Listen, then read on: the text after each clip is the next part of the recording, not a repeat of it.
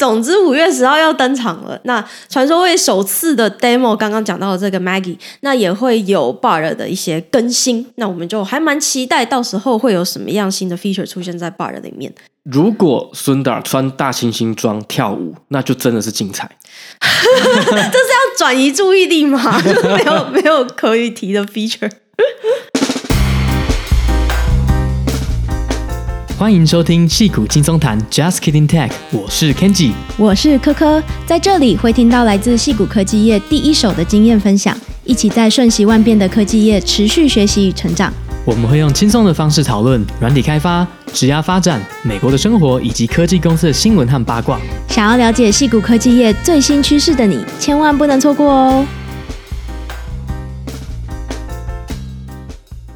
！Hello，大家好。昨天晚上睡前，Kenji 就拿了一首歌。来到我旁边就跟我说：“哎，你听听看，这个是谁唱的？看你猜不猜得出来？”那我听了一下，这个曲子很明显就是伍佰的《Last Dance》嘛。没错。但是第一个它是女生唱的版本，然后第二个它是吉他编曲的版本，所以整个风格是蛮不一样的。那总之就是非常好听了。不过要我认真猜的话，我也是听了一阵子才听出来，所以我们就稍微玩了一下海龟汤，看看就是最后可不可以猜到。没错。但最后其实还是两三下就被我猜出来了。对，因为他的声音的音。音色真的太明显了。对，那唱这首歌的人呢，就是孙燕姿。孙燕姿，但是是孙燕姿，也不是孙燕姿。对，就是是孙燕姿的声音，可是她不是孙燕姿本人。对，她是 AI 合成的孙燕姿。对，因为昨天就发现一个酷东西，就有这个 AI 孙燕姿，有一个特别有一个 YouTube channel 就放很多孙燕姿 AI 翻唱的歌。对，然后伍佰的 Last Dance 是其中一首，然后也翻唱了很多杰伦的歌。嗯，为了讲这一段，我还特地去看了一下我们观众群的分布，好险！这个观众群的分布应该跟我们年龄层差不多，大家应该不会不认识孙燕姿是谁。我觉得这很合理啊，大部分的 Podcaster 或是 YouTuber，他们的主要观众一定是跟他们的年龄比较近的。对，好险好险，就想说，嗯，还是要就是不要讲一个就是太你知道，就是让大家觉得是上一个年代的人在讲的东西，太透露年龄。你你这样子太刻意了，你知道吗？哦，真的吗？太刻意了。你这样一讲，我就大家就觉得好像真的有点老。不行啦。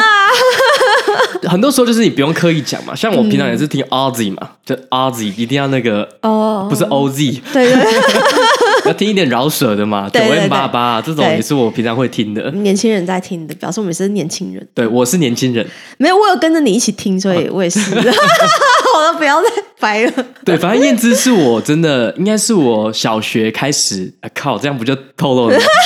反正是我很小开始听的啦，等于也是听燕姿的歌长大。他、啊、也是算是少数我几乎每一张专辑都有买的啦，除了燕姿以外就是五月天了。嗯，对。然后我们那个年代大家都可能听什么周杰伦啊、蔡依林也是很多。对啊，那时候就是这几个歌手的歌就轮流在街上一直播放，就而且那时候。歌手没那么多，然后传播的管道也没那么多。对，以前的概念就是大部分的人都听那几个歌手，然后都听那几首歌。对，那现在比较分众了，现在真的比较多元一点。对啊，那以前呢，就是哎，大家都听五月天，大家都听周杰伦，大家都听孙燕姿。嗯。然后我就对燕姿的声音就是非常的喜欢，然后她的音色就很特别啦。然后所以我听到她翻唱杰伦的歌，就 AI 孙燕姿翻唱的时候，哦，真的有一种哇，好好听哦。其实真的很好听，而且我会觉得还蛮感人的，就是因为。杰伦的那个歌也是早期的歌，真的也是大家都非常的喜欢嘛。对，我觉得还是早期的歌最好听了。对，那给燕姿重新演绎了一番之后呢，就觉得哇，就是还可以在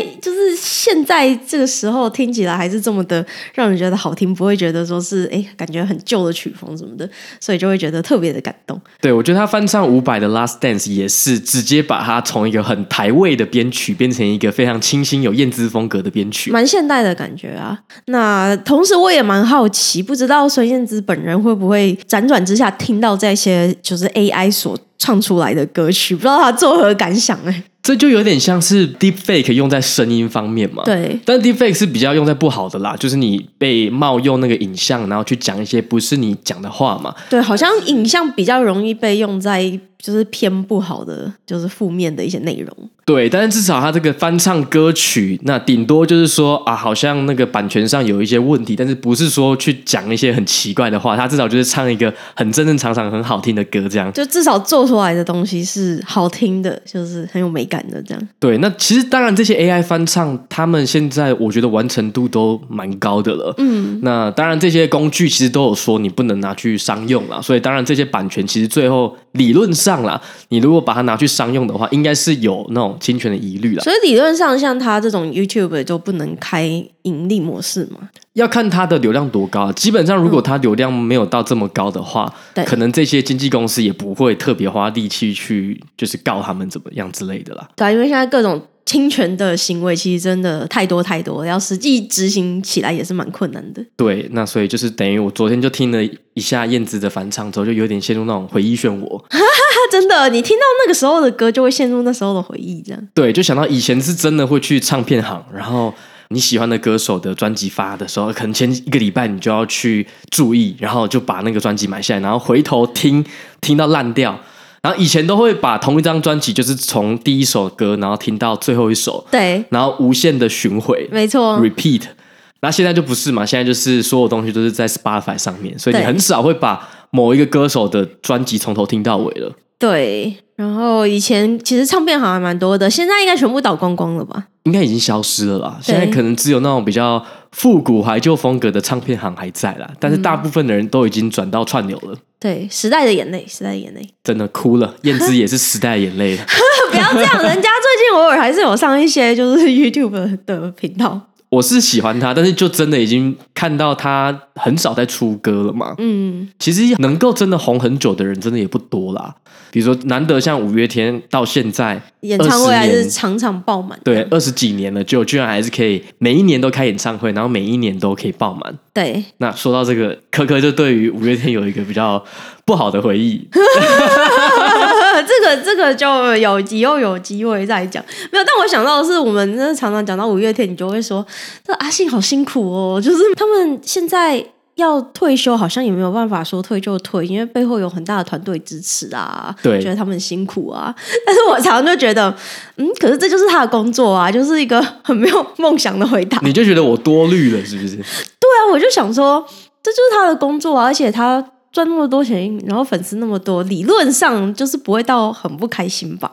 然后也不会真的没有办法。就是说退就退，就是他可能心中还是有不想退的成分。我觉得都有可能，但是我自己是觉得，比如说像我很早就开始听五月天嘛，对，就觉得以前虽然说他们现场的时候是比较青涩一点的，对，但是会觉得比较真诚，嗯，然后现在就觉得他们可能同样的事情做了二十年，所以你会听到像啊现在演唱会现在讲的一些东西，就是觉得哦，他可能就是有一套必须讲的事情。对，然后他其实心理上可能就是把这个当一份工作，这是我自己脑补的啦。身为多年的歌迷，比较可以发现其中的差异。对，就是你听得出来，他可能心里也觉得这个东西讲了一百遍、一千遍了。对，但他可能为了让听他的歌的来演唱会的人有一些梦想，然后还是要讲一些很好听的话，然后让大家在新的一年一定要有一些新的希望。对啊，因为毕竟他们的很多歌曲的主轴都是那种梦想啊、热血啊这种。对。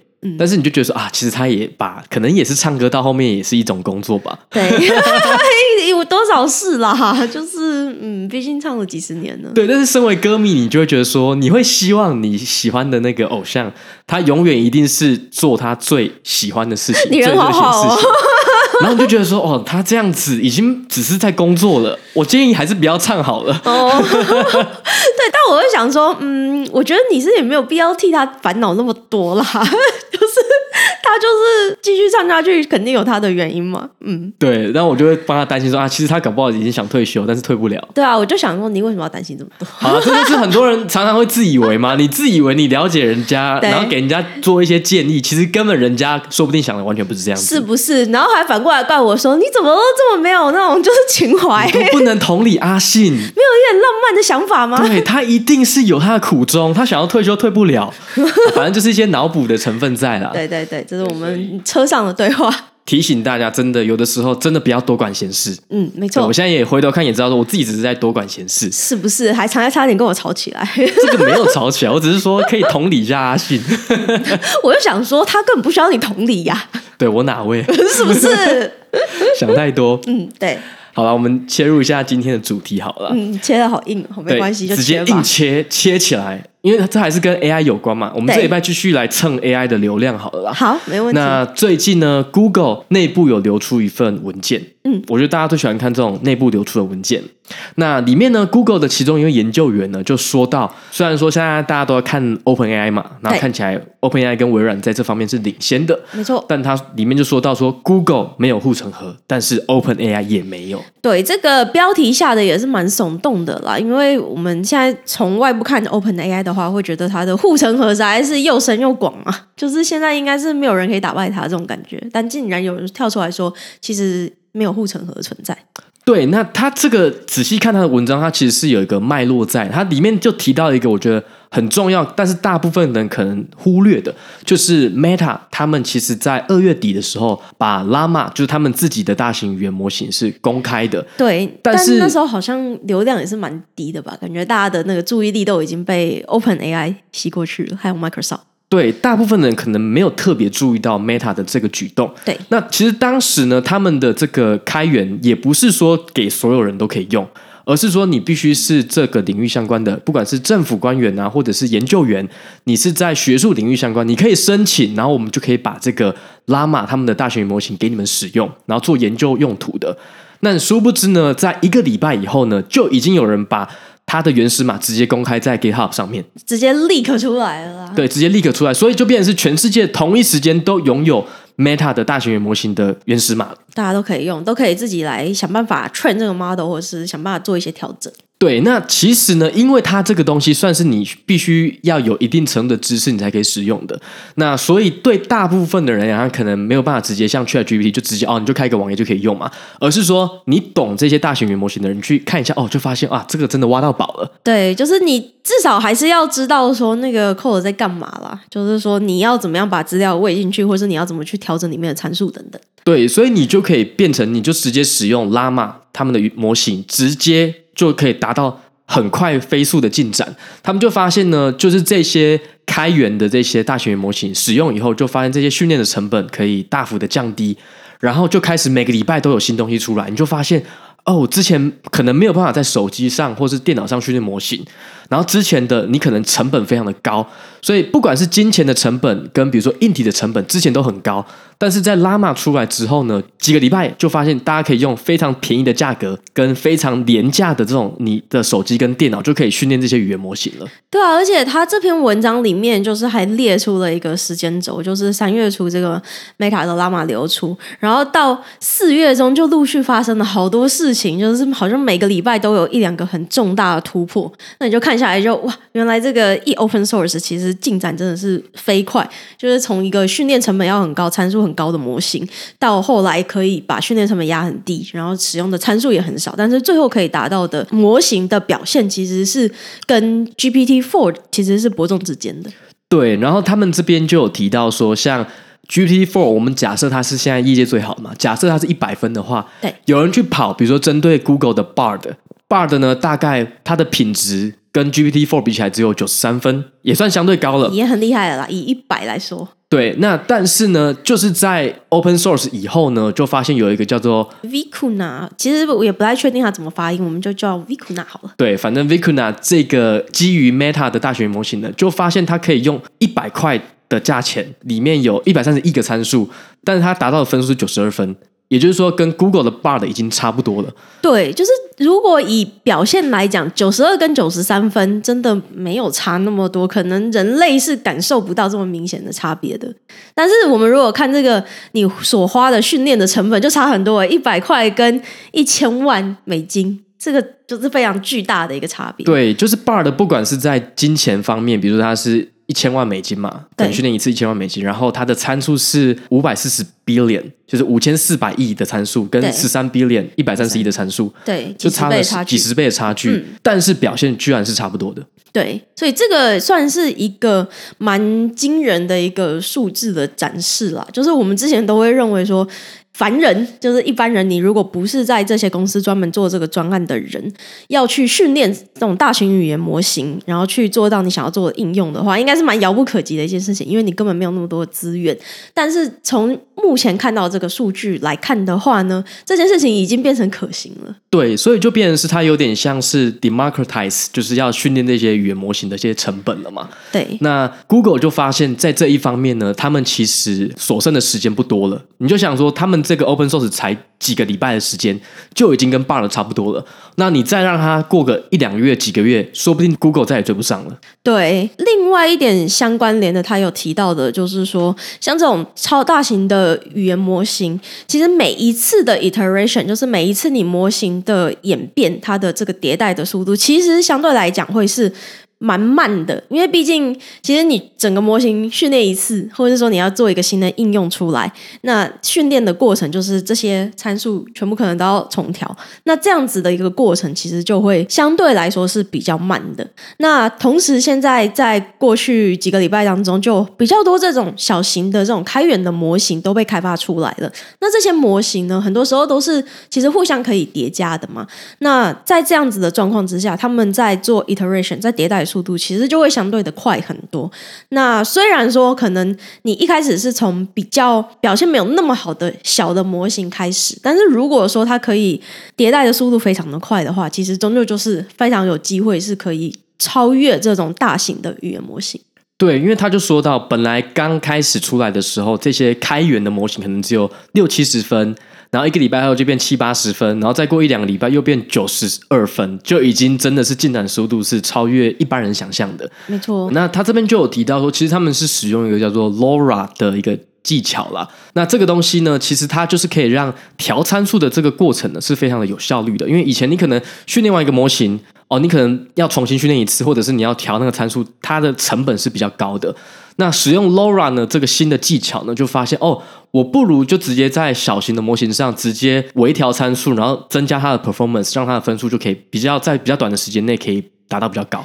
对，那据这位不具名的研究者指出呢，他在这篇文章当中还提到其他几个，就是在 Google 内部没有使用那么多，但是在这些开源的小型模型的微调过程当中，其实是蛮常使用的一些技术。那这个就是他也是警觉到说，哎，可能因为模型的不一样，或者是说开发的流程的一些制定不一样，所以 Google 内部。可能并没有去使用这些比较有效率的方式，应该说就是这些小型模型使用的方式，可能不会在 Google 内部被使用，但他们可能就因此 miss 了一些机会。对，然后我觉得这边其实比较大的重点就是说，他们觉得因也因为这样子，他们就看到 Meta 的 Llama 在开源以后，发现进展真的很快。他的立场是这样，他觉得说不要跟 Open Source 对干。你不需要把你的东西都藏起来，因为你可能追不上了。所以以他目前的看法，因为我们都知道 OpenAI 他们其实，在 GPT Four 它并没有透露太多他们的训练的细节或者他们的参数有多少。对，那个时候发表的时候，大家也是去看他们的部落格的 post，然后被抨击的部分就是你为什么没有 Open Source？就是你很多，比如说包括使用什么样的资料去训练，他通通没有讲。所以就这一点蛮被大家诟病的。对，所以。这个 Google 研究员呢，他的说法是他觉得 OpenAI 正在犯一样的错误，因为他们现在是闭源的嘛，就是你不知道他 OpenAI 里面怎么训练的。那他的想法是说，你最后都会被这些 Open Source 的进展所取代嘛？因为当时大家会觉得说，啊，OpenAI 在做这样闭源的动作呢，有主要两个原因嘛。第一个是说，哦，可能怕开源之后被滥用。可能有心人士可以利用他们的技巧，然后把 AI 做不好的使用。那另外一个大家诟病的就是说，它其实是为了避免竞争。可是从现在的角度来看，因为 OpenAI 毕竟是领先者嘛，所以他们避免竞争是合理的。可是其他人，不管是 Google 或是 Meta，他们就是一个追赶者的角色。对，所以他们其实以他们的角度来看，应该要把他们的技术开源，所以应该要联合次要敌人打击主要敌人，这样。对。所以目前的这样的看法，他们就是说，如果 Google 能够采取跟 Meta 类似的策略，就是把 Google 内部的东西开源出来，然后让这些开源的这些开发者或是研究员帮他们一起让这个模型变得更好。对，他觉得这样才是最后可以赢的策略了。嗯，但从实际面来讲，我觉得 Google 就是不可能开源啊，就是除非他们真的脑袋突然有一个转变了，他们的思维突然有一个。有一个大方向的改变了，不然以目前的脉络来看，好像不太可能。对啊，因为目前的状况看起来，就是大型语言模型会是他们接下来蛮重要的一个转捩点嘛。已经对于他们现有的这种搜寻引擎的业务，已经算是有相当程度的这种威胁了。那以保护这种商业利益来说，他如果现在再把这个东西开源的话，那对他来讲就是立即的，好像没有任何的竞争优势了。对，那这边就可以稍微提一下，像 Meta 这样子，它算是被流出来嘛，但是它这些流出来的这些城市码里面，它就有一个 license，就是说我仅供研究使用或是个人使用。所以如果你真的最后利用这个 Meta 的模型，然后最后商用的话，对，理论上啊，Meta 是有机会可以去告你的。对，就是可以说这个侵占了他的这个智慧财产权，类似的。嗯，那所以等于是。基本上这些，我们虽然说看到它这些训练成本变得很低啊，然后让很多研究员可以诶，可能用非常小的成本就做出跟 ChatGPT Four 差不多的东西。但是呢，实际上如果他们要打造一个跟 ChatGPT 一样的服务，然后最后你还收钱的话，他们如果做的够大的话，Meta 是有权利把这些东西要回来的。对，就是他们还是算是最后最后拥有这些，就是。基于他们流出的这个 Llama 的模型的各种应用的拥有者，这样对，所以这个作者就有讲到说，就是有可能现在 Meta 在这方面其实是领先的，只是可能现在大家我们还看不出来。所以这个就是之前我们那个有一个在 Meta 的朋友就说，叫我们不要拜托不要做一集吹捧 Meta，因为他怕我们一吹捧，我们就是反指标。对，之前好像有一些。经典的反指标，对 FTX 讲完之后就成了。这个嗯，好，但是因为他讲了，我就偏要讲，嗯，就是我觉得 Meta 非常有机会在接下来的 AI 有很大的进展。故意讲一下这样。不过我想这篇文章终究是内部的某个研究员他留出来的一些资讯啦。那当然就不代表 Google 官方的一些说法。那另外一方面呢，我觉得我自己也不是完全认为他讲的所有事情都是我一定就会成真，一定是。这样子，对。那比如说，像是是不是真的要完全开源这件事情，我觉得如果从比如说法规或者是一些就是这种 AI 的危险性的角度来看的话呢，其实确实是有蛮多的 concern 的。那最近其实欧盟也是刚通过了一个想要去管理这种呃 generative AI 的这种法案的草案嘛，所以其实相关的一些这种立法都还是有在进行的。那就是希望说这样子一个影响力这么大的这种技术，可以在早期就好好的去约束，不要让它就是发展到一个就是后来没有办法约束，然后反而给人的。才会带来很多危害状况。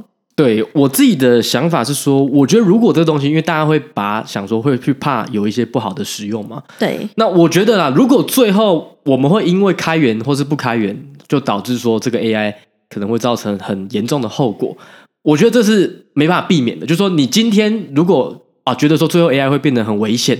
那你闭源，你只是延缓它发生的时间。确实，因为就算你把它，你不开源，就是像这样子随便一个这种不小心的 leak，那可能也是让这个技术就流出来。对，那只要人类的拥有这种技术的话，一定不只是。拿来做好事啊，一定都是会有人想要拿来做一些坏事。对，就是说，如果我最后 AI 会有不好的结果的话，嗯，我们现在已经阻挡不了了，我们只是延缓它发生。对，因为你看，你想想看，这些研究员他就算在 OpenAI 里面，他可能有一天还是会离开 OpenAI 嘛。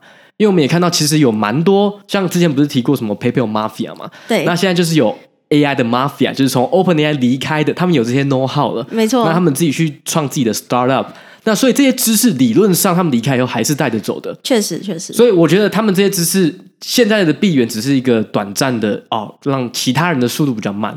但是如果最后坏事会发生，我觉得最后就会发生。所以我自己还是倾向说，很多事情还是开源的开发会比较好。嗯，就是其实或许就是赶快让更多人也了解这个东西的，就是技术在哪里，然后危险的地方在哪里。那或许是更有机会去找到一个比较好的解法。对，可能啦。我一直觉得开源理论上就是集结众人的智慧。对，那不管有好的，或者是想到一些防堵的方式，我觉得开源是一个比较好的做法。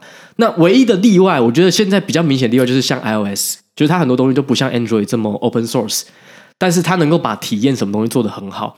那我觉得 Apple 在在这方面是一个很少的例外。大部分的人可能没有办法像他们做的这么好。这样讲也是，对 iOS 一直以来都还蛮封闭的，但是确实以整个体验来讲，我现在就是算是也是蛮蛮有信仰的这样。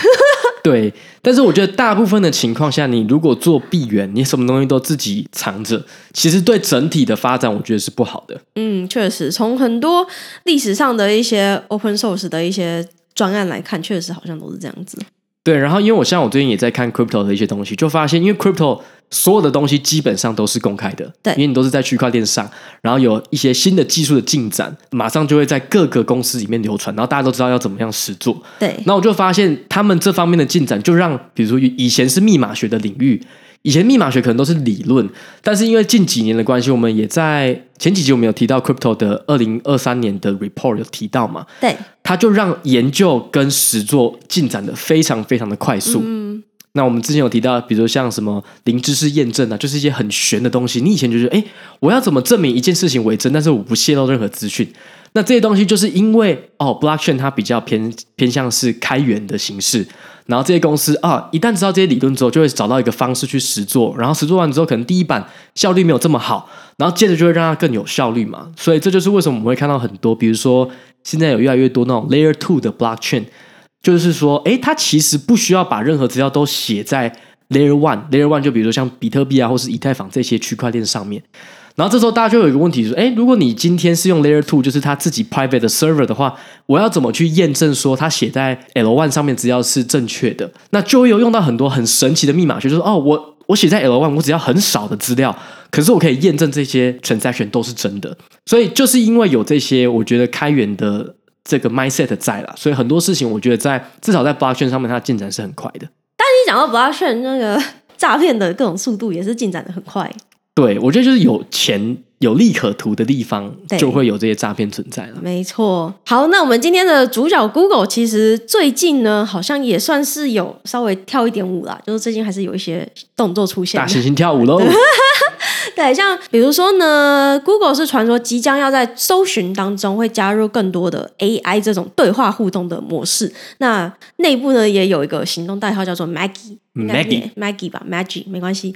那也打算在搜寻的结果当中，因为本来的搜寻结果其实就是在业界有个讲法叫做十个蓝色的连接，就是那种就是很单纯的那种超链接，就是让你去点到不同的网页嘛。对。但是接下来呢，是预期会在搜寻结果当中会加入，比如说像是短影音啊，或者是社群网站的内容。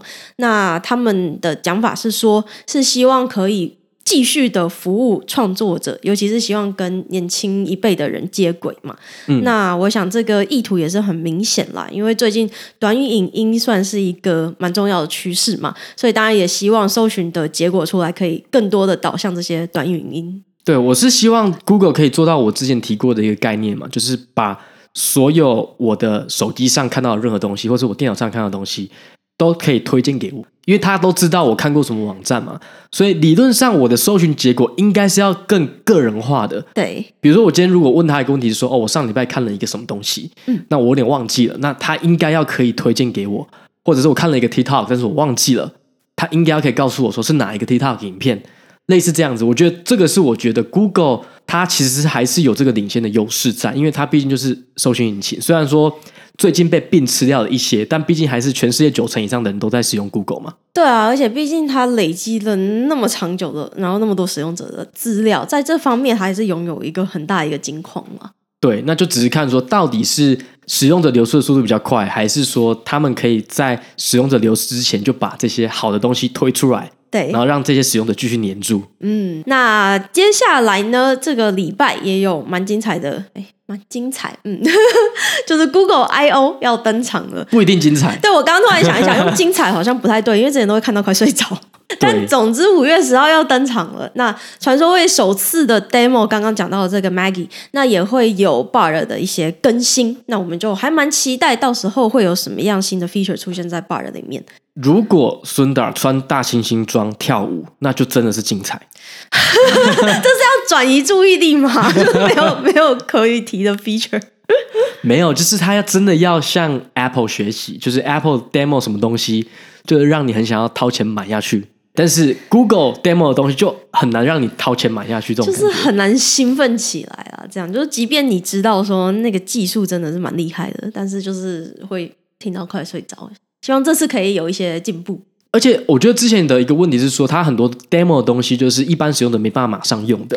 对，就是比较偏在理论方面的一些讨论跟展示。因为他们比较小心啊，就是说他可能只先给少部分的使用者，可能五 percent 的使用者慢慢推。对。那像之前 Bard 的一开始也是这种邀请制嘛，就是先 sign up，然后你等一段一段时间才可以用嘛。对对，但是就如果他们要真的要赶进度的话啦。可能真的还是要很快的让大部分的使用者有一个很好的体验，这样子。嗯，确实，因为毕竟宣传的对象还是一般大众，最后大家都会就是去关注嘛，所以要有一个好的宣传效果，还是要让终端的使用者可以体验到说，哦，这一次有什么样值得他们期待的一种 feature 会出现，就是这一次真的不一样了。对，那嗯。反正我这边都觉得不起不待不受伤害啦，对吧？所以呢，就是不要太期待，说不定到时候就会有一些就是让你觉得很惊喜的事情发生。嗯、对，说不定就是这次可以眼睛为之一亮。嗯，对，不会睡着。好，那今天的讨论到就先到这边告一段落，希望大家还喜欢，我们下周见喽。好，拜拜，拜拜。